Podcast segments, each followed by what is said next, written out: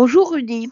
Il y a trois ans et quelques, quand j'ai publié mon livre sur l'onde de choc Bitou, mes amis haussaient les épaules, parlaient d'un phénomène américain qui n'allait pas nous toucher, nous autres Français. Et me lâcher avec pitié, ma pauvre, cette histoire MeToo, c'est déjà fini.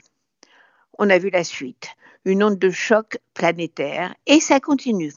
Aujourd'hui en France, la question des femmes a débarqué en pleine campagne présidentielle.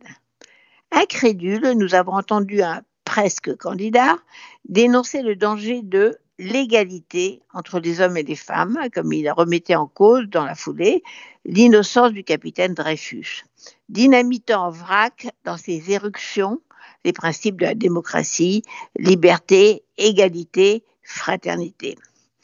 Comme quoi on peut dire n'importe quoi, et les gens s'habituent à entendre des idées nauséabondes repêchées dans l'extrême droite des nostalgiques de Hitler, de Maurras et de Pétain.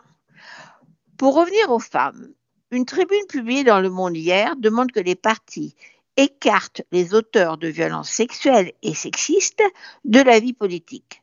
Tribune signée par 285 femmes travaillant dans le milieu politique, avec en tête des élus de gauche écolo, France Insoumise ou PS.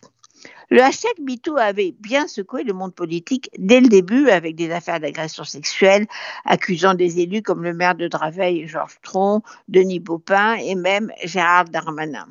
L'actuel ministre de l'Intérieur a fait porter devant la justice qui a condamné ou relaxé. Et puisqu'on parle de présidentielle, jusque dans les locaux de l'Élysée, on a appris qu'une jeune femme aurait été violée en juillet dernier qu'elle avait porté plainte. Il a fallu que le journal Libération révèle ce viol la semaine dernière pour qu'on découvre que même dans l'enceinte du palais de l'Élysée, une militaire de l'état-major du président ne serait pas en sécurité. Mais cette tribune, appelant à écarter de la vie politique les auteurs de violences sexuelles et sexistes, surfe sur la salutaire vague MeToo pour déclencher une machine politique.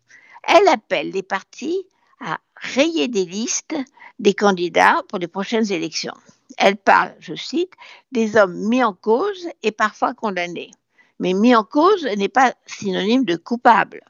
Le mouvement MeToo a justement libéré la parole des femmes et on a commencé à les écouter. Les abus cachés ont été révélés et lentement les choses changent. Mais qui va décider chez les politiques?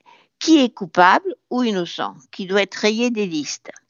L'arme des témoignages accusateurs peut être manipulée dans ce milieu politique où l'on sait que tous les coups sont permis. En plus, cette tribune annonce la couleur. Elle vise trois candidats.